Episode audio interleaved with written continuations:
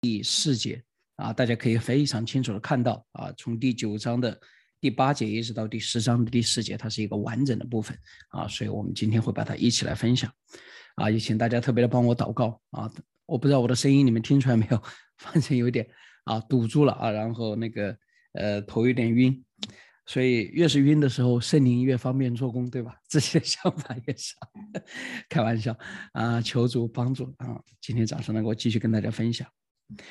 嗯，第七章一直到第十二章啊，我们已经说过是一个完整的整体啊。第六章开始啊，以赛亚站在啊乌西亚崩的年间，他站在一种极度的恐惧当中，因为他对于乌西亚的儿子约坦，特别是他的孙子亚哈斯啊，他带有极大的疑虑啊，带有极大的疑虑。神安慰他。神提醒他，依旧是我坐着为王。那么从第七章开始，他就真的开始在面对他所担忧的事情所发生了。事实上，啊，离开乌西亚崩不过几年的时间，接着就发生了啊，这个北国啊北边他们的政治局势整个发生巨大的变化啊，于是亚兰王和以法莲。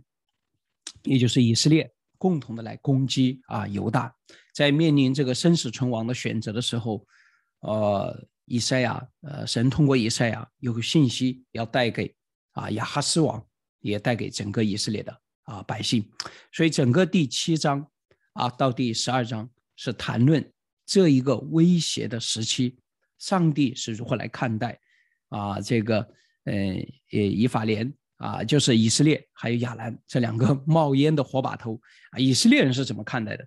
以及上帝如何看待亚述？上帝如何看待啊北国？上帝如何看待南国？然后啊，对他们的劝勉。啊，昨天我们已经谈论到，呃，从第啊八章的啊最后一部分，呃，第八章一开始，他呃啊这个呃以赛亚带着自己的孩子啊，嗯。就是去啊宣告这个信息啊，以马内利亚，嗯，他展开翅膀啊，遍满你的地，然后再一次的，他把镜头拉回到啊这个以色列人当中，第八章的第十一节一直到第二十二节，谈论到你们仰望你们的这些啊舍弃神啊，你们最终会进入到黑暗，仰观上天，俯察下地，不料尽是艰难、黑暗和。幽暗的痛苦，他们必被赶入乌黑的黑暗中去。大家记得我们在第四章里面特别谈到了耶和华，他有什么云柱和火柱，对吧？啊，谈论到你们那个从西安山上必有云柱和火火柱遮蔽。我们谈到了云柱和火柱在出埃及的时候，它是最主要的作用是引导，但是到了啊这个。呃，以赛亚书里面它变成一种保护和遮蔽，对吧？但是在第八章结束的时候，你会发现完全反过来，他们怎么样？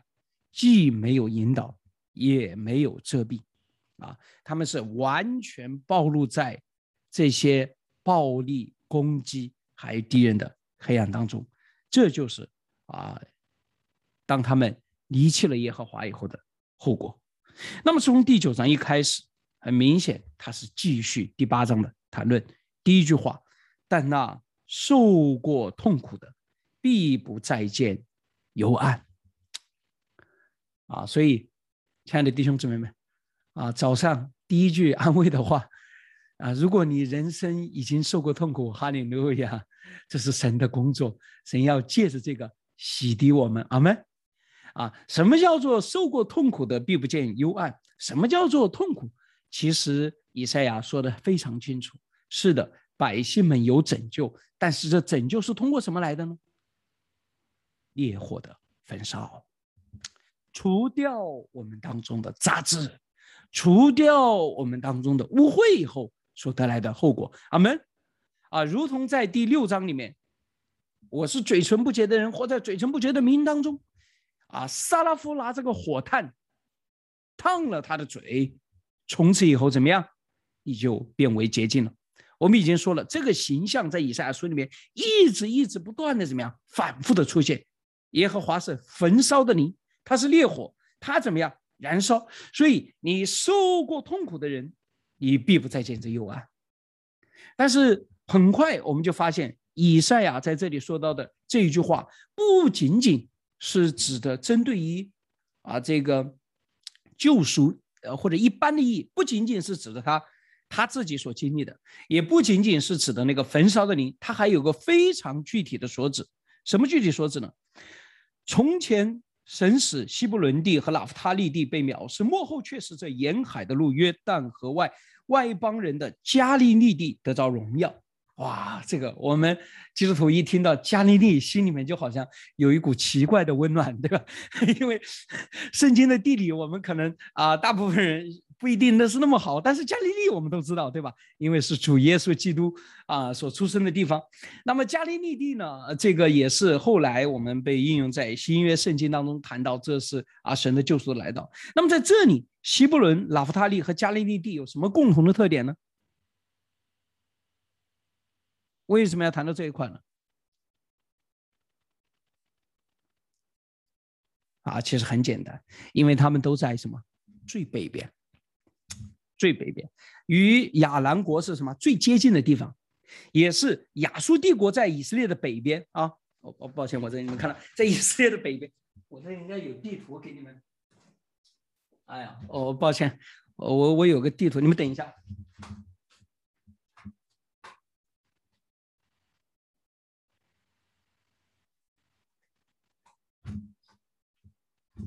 啊，抱歉啊。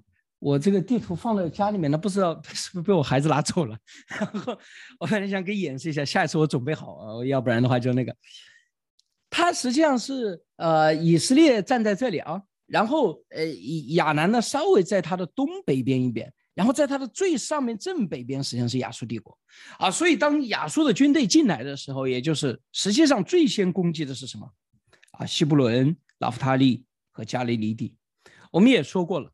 啊，在公元前七百三十二年，也就差不多是在这两年间，啊，怎么样？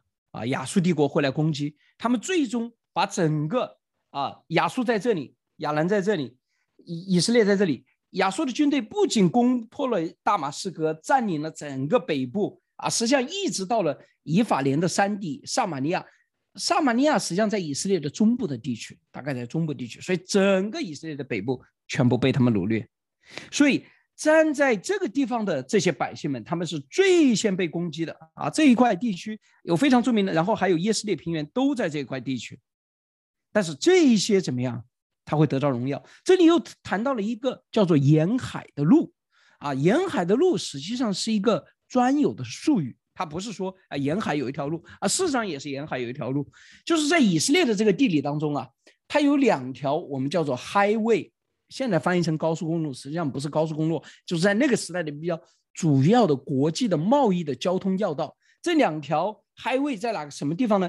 一条就是沿着海走，从埃及出来，沿着这个埃及的海岸线一直走到这个菲利斯人的地，然后再往上走，然后中间因为有一些山地，然后再穿过，通过加利利，通过这些，一直走到大马士革。另外一条路是从沙漠里面走，就是从约旦河东啊这边啊一直往上走，所以这个叫啊这这两个，这个叫国王高速公路，就王国呃英文叫 Kings Highway 啊，这边叫做沿海高海岸大道啊，所以这两条，他们很明显，任何军事的争夺，他们都期望夺得这一个啊沿海的路，因为这里有非常丰厚的什么这个利润。非常丰厚的关税在里面，所以这些北部的地区，你们最先被攻击，但是怎么样，你们也会得着荣耀。在黑暗中行走的百姓看见了大光，住在死荫之地的人有光照耀他们。嗯，呃，我们啊。呃，这个算不算安慰，我也不知道啊。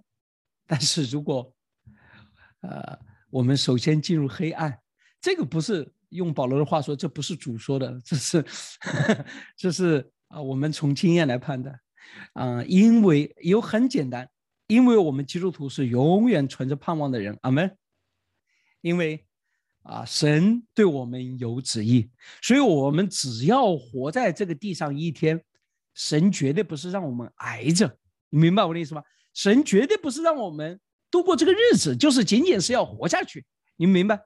阿门啊！神不是让我们像狗一样的活着，这个活着不是我们啊最高的目标。神如果允许我们进入到黑暗，在我们当神是有要使用我们在黑暗当中的地方，阿门。这应当是我们的确信。所以，因此，亲爱的弟兄姊妹们，如果你发现你活在一个群体当中，这个群体所有的人都犯了罪，但是你怎么样？你首先面对，你明白了，你面对这个，并且你为这个付代价，那是因为什么？很明显，神也要让你首先见到了真正的荣耀和盼望。阿门。我我不抱歉，我我脑袋现在有点晕。我说清楚了？所有的人都犯糊涂，所有的人都是在谎言当中，但是有一两个，有一些人是先清醒过来的。所以这个先清醒的过来的人对周围的人说：“我们被撒谎了，这个地方不对。”周围的人都认为什么？你是疯子一样的，对吧？你怎么能够这样？但是你却会成为什么？那个首先看见啊大光的人。神对于我们每一个人都有使命，都有使命。站在黑暗当中，他把我们，事实上，他把我们放在越深的黑暗当中，目的是给我们那个更有。强度的光芒啊！你们看过那个光啊，照进黑暗里面，有的时候黑暗特别的大，但是需要怎么样？更加强大的什么？更加深刻的啊！那个光，嗯，不仅仅是看着外部，看着我们内心深处的黑暗也是一样的。你敢于。直面自己的啊种种的自私、骄傲、愚蠢和有限的人，你也会看到神的光能够刺透我们内心最深处的黑暗。第三节到第五节，以赛亚继续的描述这种拯救、这种光芒意味着什么？你这是国民繁多的，你使这国民繁多，加增他们的喜乐。从前战争当中。你们会变得稀少，你们会吃什么奶油和蜂蜜，对吧？王的食物，因为人太少了。但是现在怎么样？国民繁多，他们在你面前欢喜，好像收割的欢喜，像人分掳物那样快乐，像得胜，像军队得胜一样。因为他们所负的重恶和肩头上的杖，并欺压他们人的棍，你们都已折断，好像在米店的日子一样。米店是指的什么？什么是米店的日子啊？是指的四世纪时期。基甸在这里啊，攻打米甸人。那么在耶斯列平原啊，所以同样啊，神会兴起拯救者来解决这一切的外邦的问题，不管是啊亚兰还是亚述，甚至是未来的战士在乱杀之间所穿的盔甲，并那滚在雪中的衣服，都比作可烧的，当做火柴。这跟前面你们把刀打成泥头，把枪打成镰刀是同样一个意思。这些。啊，为作战而使用的物资将会变成什么？你们身边的祝福。事实上，我们今天也都知道啊，直到今天也是，呃，人类的财富当中相当大的一部分，在啊很多国家里面，几乎是绝大多数的一部分，都被使用在什么啊军事上，啊军事上，啊，而所有的这些财富，啊这些技术，啊。如果运用在啊普通的老百姓身上，啊，还会产生极大的啊极大的啊这个，嗯，所以上帝说的意思很简单：你们过去运用在征战当中的恩赐、征战当中的资源，现在都要被用在什么建造上面。我顺便说一下，我们不说国与国这么大的事情。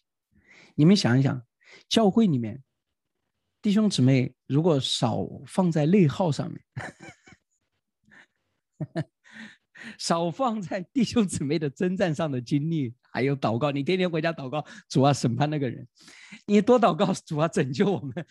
这个 我不知道啊，那你们大家可以算一算这个比例，我们有多少的时间和精力啊是用在啊这些嗯消耗上面，还有多少是用在啊真正的建造当中？上帝说。当神的拯救来到的时候，啊，有一个非常大的特点，什么？你们会把刀打成镰刀，把枪打成把刀打成锄头，把枪打成镰刀，把乱杀之间所穿戴的盔甲、滚在雪中的衣服作为柴烧。阿里路亚！嗯，我们盼望这样的平安啊，这样的耶和华的拯救，也也不仅仅是教会是吧？家庭也是一样，啊。只是你们可以想象嘛，就是有一些家庭我知道啊，有一些家庭非常幸福啊，从小没有见过吵架，但是也有一些家庭，你们可以想象吗？如果家庭内部的斗争减少百分之五十，哇，你们的家会是什么样？啊，如果你每天起来到晚上睡觉中间，情绪不某种激动，不互相攻击一顿，啊，你们的人生会啊，真的是走到什么一个地步？啊，难以想象，难以想象。那神如何的做到这种拯救呢？上帝是如何带来这种拯救的呢？我们再一次的看到，又有一个孩子出生，对吧？我们前面已经出现了三个孩子啊，实际上是四次谈到，但三个孩子啊，以赛亚的两个孩子，对吧？然后亚哈斯的王宫里面的一个孩子，然后昨天第八章的又谈到以马内利，这个时候第六节到第啊七节又谈到一个孩子。我们一起来读一下第六节到第七节：因有意婴孩为我们而生，有一子赐给我们，政权必担在他肩头上。他名称为奇妙、测试、全能的神，永在的父，和平的君。他的政权和平安必加增无穷。他必在大卫的宝座上治理他的国，以公平公义使国坚定稳固，从今直到永远。万军之耶和华的热心必成就这事，阿门。这个孩子到底是谁？很明显，这不太像亚哈斯的王宫里面那个孩子。虽然有的人说亚哈斯王宫里面的孩子在最初可能指的就是啊他自己的一个啊，这里唯一和那个婴孩能够联系在一起的，可能就是他必坐在大卫的宝座上。如果前面第七章的那个最原初的指引是指的亚哈斯的一个孩子的话，但是有很明显啊，第六节到第七节里面的，即使是那样，也无法应用在他的身上啊，因为他的政权与平安怎么样，必加增无穷。他以呃，他称为奇妙测试全能的神，永在的父。和平的君，这些都不是任何一个啊啊具体的君王啊可以做得到的，所以很明显，这里的第九章的第六节到第七节是继续的在发展啊第七章里面的这个以法内以马内利这个名字，它所具有的这个弥赛亚的意义，所以大家看清楚这个线络。第七章里面，以马内利这个名字出现，首先他说的是解决一个非常具体的问题，就是什么？那两个冒烟的火把头的攻击，对吧？然后到了第八章的时候，我们发现这个名字具有一个更深的意义：以马内利啊，你必展开翅膀，遍满你的地，让外邦人的一切的图谋在这片地上怎么样都无法来实现。但到了第九章第六节到第七节的时候，谈到这个孩子怎么样？哇！政权必担在他的肩头上，他被称为奇妙测试全能的神，永在的父，和平的君。他的政权与平安必加增无穷。啊，到了这里，已经是非常具体、非常清楚的。这只可能指向的是未来的弥赛亚，未来的弥赛亚，在他们当初所所是所谓的末世的盼望。啊，嗯。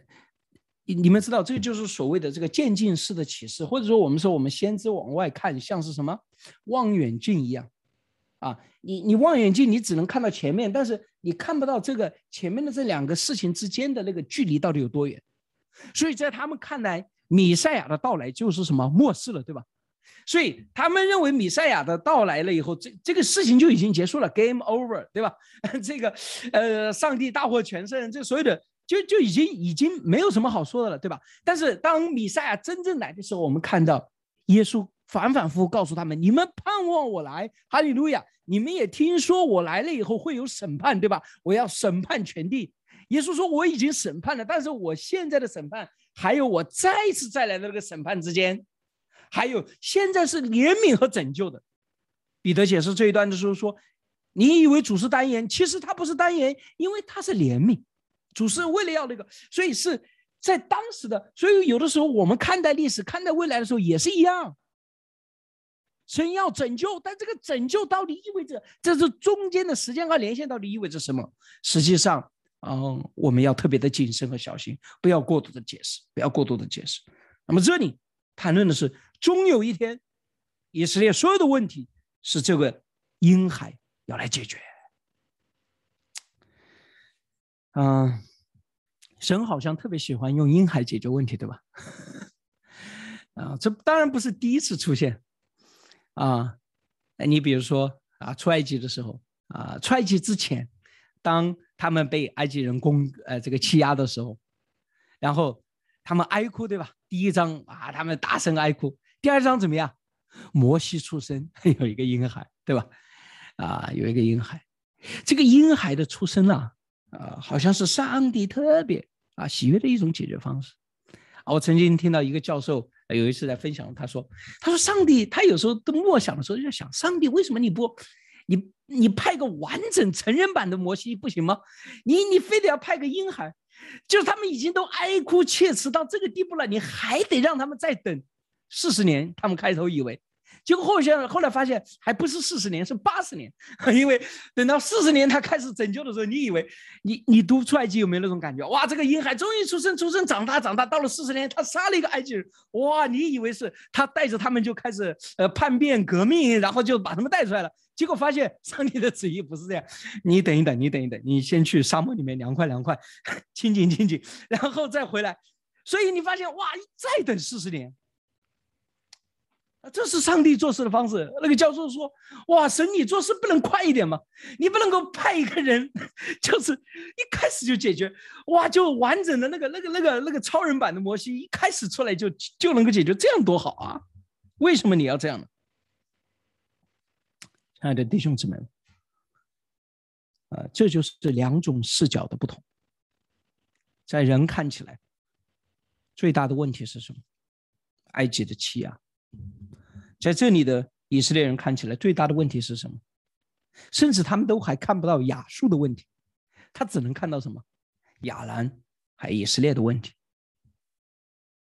但是在神看起来，其实从后面第九章第八节一直到第十章第四节，这既不是亚兰和亚述、亚兰和以色列的问题，甚至都不是亚述的问题，而是谁呢？是每一个以色列人、每一个犹大人的问题。你们之所以会经历这一切，是因为你们的顽固、你们的骄傲、你们的不幸，所以才面对今天的情景。因此，神要兴起一种不同的生命。真正要解决以色列人的问题，不是上帝没有尝试过哦，我不是说上帝需要尝试，但是上帝已经演示给我们看，在四世纪里面，上帝怎么样不断的帮助他们解决什么，非利士人的问题也好，米甸人的问题也好，这里谈到了米甸对吧？啊，亚亚摩亚人的问题也好，东南西北的抽屉，上帝都帮助他们解决，但是有解决他们生命的问题吗？没有，他们。行恶，经文上说比他们列祖更甚，更甚。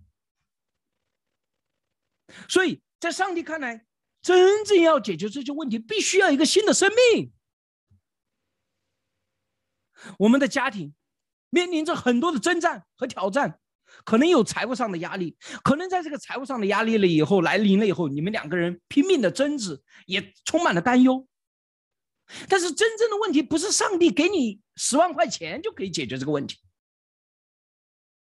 需要改变的是这两个人，这两个人自身可能。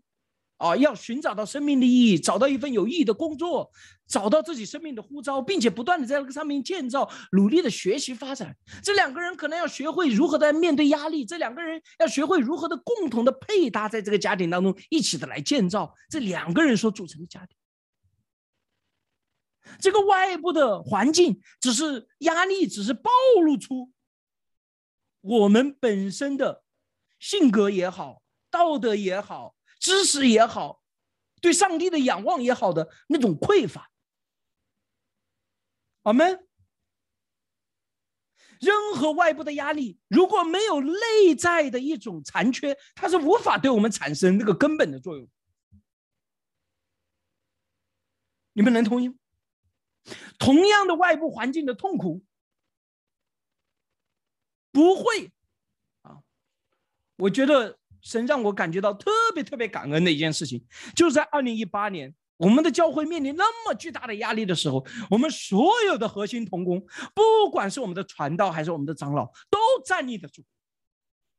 几十个人，没有一个离开，没有一个因着面对同样的压力，很多的机构，很多的这个世界上的组织，可能早就疏导猢狲散。但是那个真正有生命连接的，他是不会被压垮的。我们啊，同样的道理，那个真正有盼望、有信心、对上帝仰望的人，不会因着这个黑暗特别的巨大而丧失盼望。恰恰相反，他们在黑暗中行走的百姓会看见了大光，在死荫之地的人会有光照耀他们。嗯，神真正要解决的是生命的问题，因此他必须要兴起一个新的生命。为什么？第二个，为什么是一个孩子？为什么你不能够新的生命好啊？那你道成肉身直接来嘛，对吧？但是主耶稣基督也要像一个孩子一样在他们当中长大。为什么要是这样呢？哇，这也是我最新的感悟哈，我也跟大家分享。我就我一直在想，为什么是个孩子啊？上帝有的时候偶尔，但是你你你想想，其实神呼召亚伯拉罕，亚伯拉罕看起来是一个很大的人，对吧？但是神带领他，实际上是像乳养孩子一样的，慢慢的来指引他啊，在在信心道路上。为什么是孩子？因为神要使用拯救这地的百姓，必须要像一个孩子，在这块地上经历这个完整的过程。如同主耶稣所说的，要尽诸般的义。只有当你的生命真正在这片土地上成长，你才可能理解、了解这片土地的痛苦，你才可能虽然经历这片土地上所有的一切的黑暗和痛苦，但是却因为神的恩典，你长成了不一样的生命，因此你可以成为这片土地上真正的拯救。摩西。必须要经历埃及的挣扎和苦压，甚至连我主耶稣基督都必须要在这个世上经历一个孩子般的成长和看见。我也明白为什么我是在中国教会信主，不是在国外。只有你的生命啊！所以，亲爱的弟兄姊妹们，除非你要做宣教士啊，宣教士是我们带着使命和呼召，主动的走到。另一片区域，我可以非常确定的说，你找不到服侍的方向吗？你看看你过去的人生，神让你在一群什么样的人当中成长？你最熟悉、最了解的这一批人，可能就是你最需要服侍的人，因为你最了解他的痛苦，最了解他的生命的挣扎。神也通过他的恩典，让你跟他经历同样的挣扎和痛苦，却成长成为什么？不一样的生命，而这种不一样和偏差，你和他的生命的偏差，其实就是什么？耶和华的拯救，上帝的工作。阿门。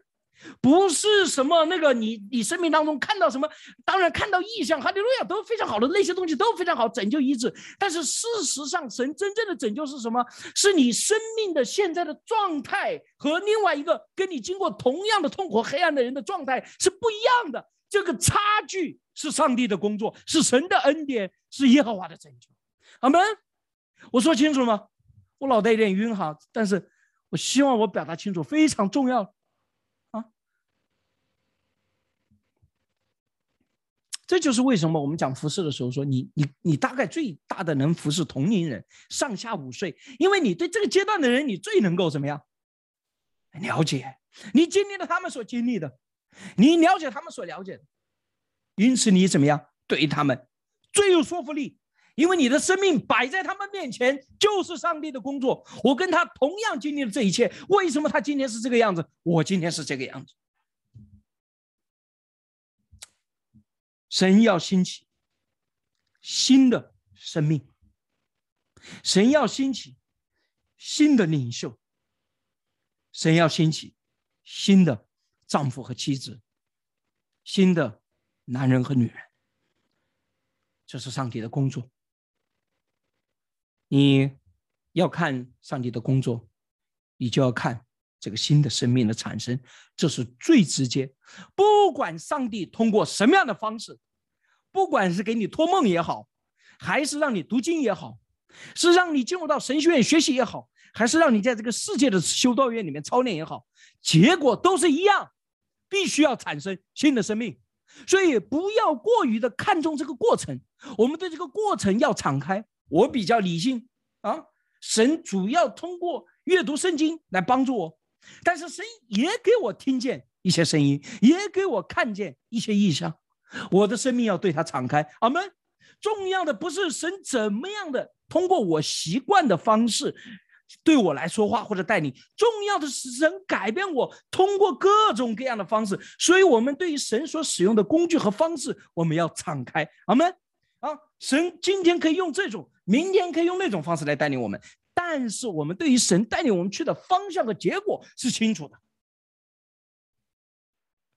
不是因为你经历了这个就怎么样，而是因为你的里面有什么新的生命，哈利路亚！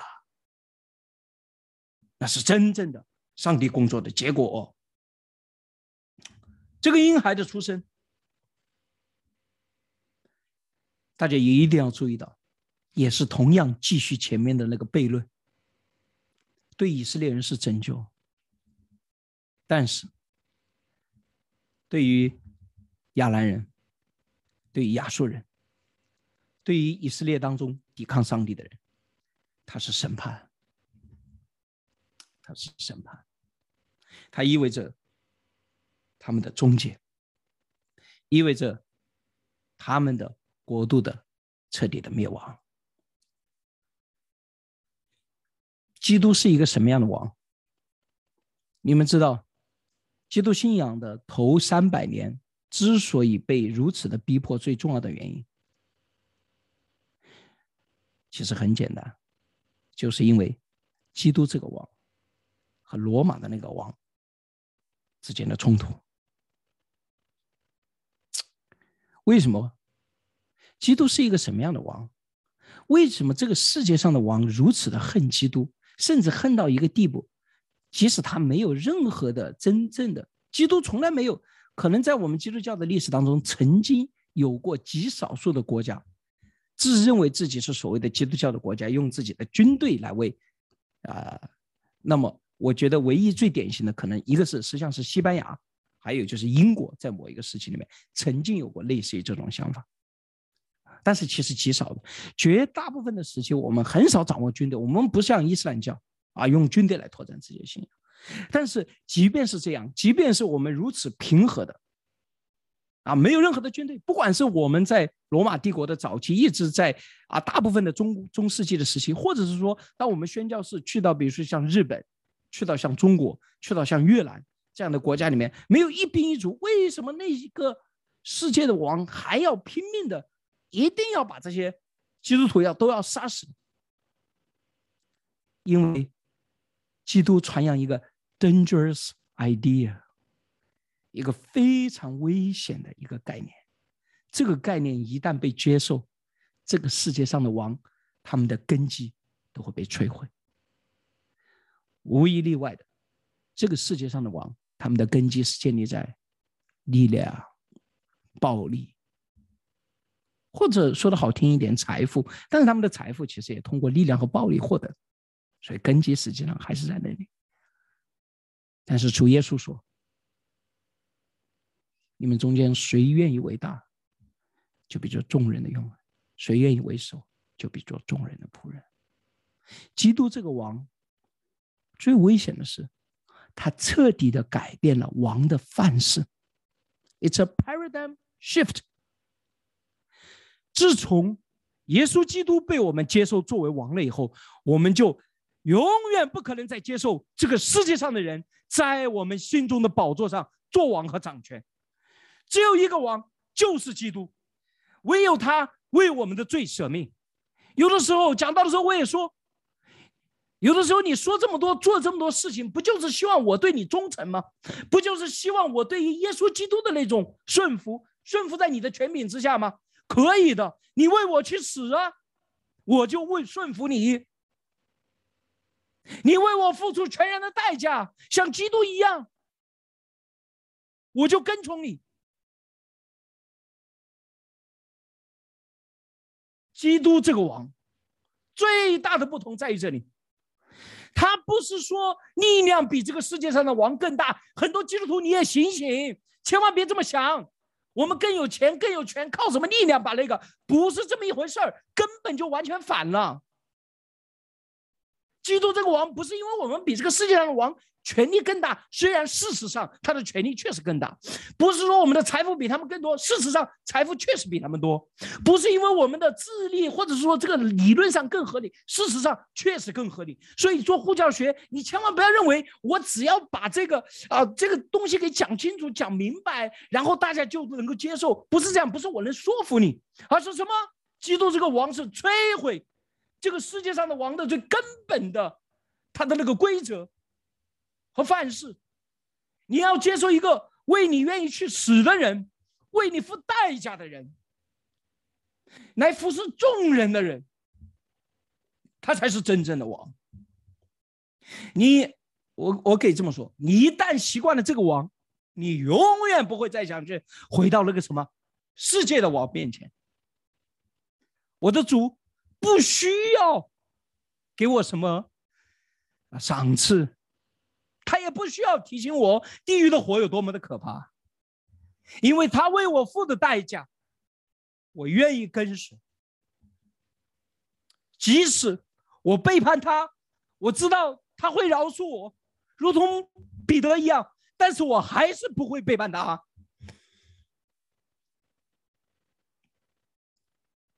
即使我服侍他，没有任何的赏赐。到了天国，我就是一个扫地的，但是我还是要服侍他。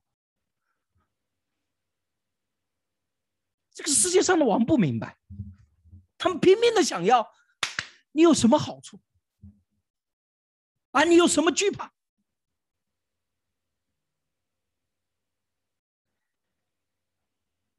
这就是上帝的拯救，这是神的作为。这是真正的黑暗中的百姓所看到的大光，坐在死荫幽地的人看见的光照。求主特别的帮助我们。第九章的后面的这一部分，嗯，我们放到明天再说。啊，呃，这个其实也有一些跟前面的内容的重复，还是我今天我们就停在这里。我我想邀请我们所有的人，我们一起来读一下，呃，第九章的第一节到第七节，我们一起来读一下，好吗？我觉得这段经文本身就是对我们的啊最好的、最好的一个提醒。我们一起来读以赛亚书第九章第一节到第七节。但那受过痛苦的，必不再见幽暗。从前，神使希伯伦地和拉夫他利地被藐视，幕后却使这沿海的路，约旦河外外邦人的加利利地得着荣耀。在黑暗中行走的百姓看见了大光，住在死荫之地的人有光照耀他们。你使这国民繁多，加增他们的喜乐。他们在你面前欢喜，好像收割的欢喜，像人分卤物那样的快乐，因为他们所负的重恶和肩头上的杖，并欺压他们人的棍，你都已经折断，好像在米店的日子一样。战士在乱杀之间所穿戴的盔甲，比那滚在雪中的衣服，都被作为可烧的，当作火柴。因有一婴孩为我们而生，有一直赐给我们，政权必担在他的肩头上。他名称为奇妙、测试、全能的神，永在的父，和平的君。他的政权与平安必加增无穷。他必坐在大卫的宝座上治理他的国，以公平公义使国坚定稳固，从今直到永远。万军之耶和华的热心必成就这事。阿门。啊，这最后一句话我还必须要提醒一下：万军之耶和华的热心必成就这事。The passion of the Lord. Will make sure everything happens。上帝是这个热心是什么？有的翻译成 passion，就耶稣受难记，你们知道名字叫什么？The Passion of Christ，对吧？其实那个受难呢，有的时候就是 passion。这个 passion 这个词实际上是一个非常复杂的词，它指的是什么？一个人如此火热的爱着另外一个人，怎么样？这种感受以及他所有的行为，神有的时候指着自己启示，我指着我自己的名，这事情必定成就。这是指着他的什么？因为我是神呐，我是最大的，所以我指着我告诉你，我给你保证。但是在这里面，耶和华的热心必成就这事，在经文上经常的出现，它是指向了上帝的一个特质。什么特质呢？就是他对他的百姓的火热的爱。火热的爱，每一天的呼求，每一天的扬声。神从那个时候差遣他的孩子，如同以赛亚。你跟一个人讲话，你讲一遍，他不愿意听，你还跟他讲吗？不愿意讲了，对吧？但是神还是讲。因为他爱着这个百姓，即使百姓不听他的，他还是要差遣一代又一代的先知，一代又一代的使徒，一代又一代的牧师、教师，在我们当中的弟兄姊妹，是上帝爱着我们的民政。有的人统计，自从新教、基督新教有宣教以来。有三分之一，至少有三分之一的宣教士是来到中国的。他们当中据说有至少五分之一的人是殉道的。上帝爱着我们这片土地，我可以感受到他今天对这片土地的爱。当我们在这里计算，哎呀，到底现在情况怎么样？呃，我们还能怎么做？啊，当我们在这里慌乱，有的时候，当我们自己也在这个黑暗的世界当中堕落、迷失方向的时候，那个深深的爱着我们的天赋从天上查看，他继续差遣他的仆人们。我也希望，包括我自己，要把他的信息向这个土地要宣讲。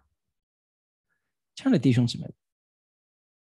我不是要跟大家讲以赛亚书到底有什么内容，我可以讲很多。我们要传递的是以赛亚的心，耶和华的心，那一颗曾经为这以色列跳动的火热的跳动的，面对那种卑劣、那种被屡次的打击却还不悔改的那种痛心的心，今天也是同样的，为我们在跳动。愿我们跟随这火热的爱，相信从神而来的爱。我们一同来祷告，主啊，我们感谢你，和我们赞美。今天早上再一次，你借着你的圣言，把你的心意启示给我们，你让我们看到了盼望，你也让我们明白了你做事的方式，不是靠着权力，不是靠着压迫，而是靠着从神而来的全新的生命。是的，主啊，你让我们在这个地上成长。成熟，直到如今，我们很多人经历了很多的黑暗和痛苦。我们经历了我们家庭的破碎，我们可能经历了我们在学校里面受到的不公平的待遇，我们经历了我们初入社会的时候被人欺骗、被人误导、残酷的竞争、被人压制，甚至有些时候我们在教会里面也经历了一些，因着我们人的有限，还有看见而经历的那些伤害。但是主啊，我们今天要在你面前，我们要坦然的说：好啊，利路亚！这一切的黑暗对我们都是有益的，因为你让我们这些人经历这些黑暗，为了让我们在这死荫幽谷之地，在黑暗当中行走的人看见那个真正的光芒。你要使用我们，让我们经历这样的黑暗，经历这样的死荫之地，却让我们成就不一样的生命。这就是我们是蒙恩的。名证是你大能工作的带领，你要使用这印记，使用我们这种不一样的生命，成为我们每一个人、我们的家庭、我们的小组、我们的教会、我们的公司，乃至这片神州大地的救赎。哈利路亚！就愿主你的旨意成就，奉我主耶稣基督的名，阿门。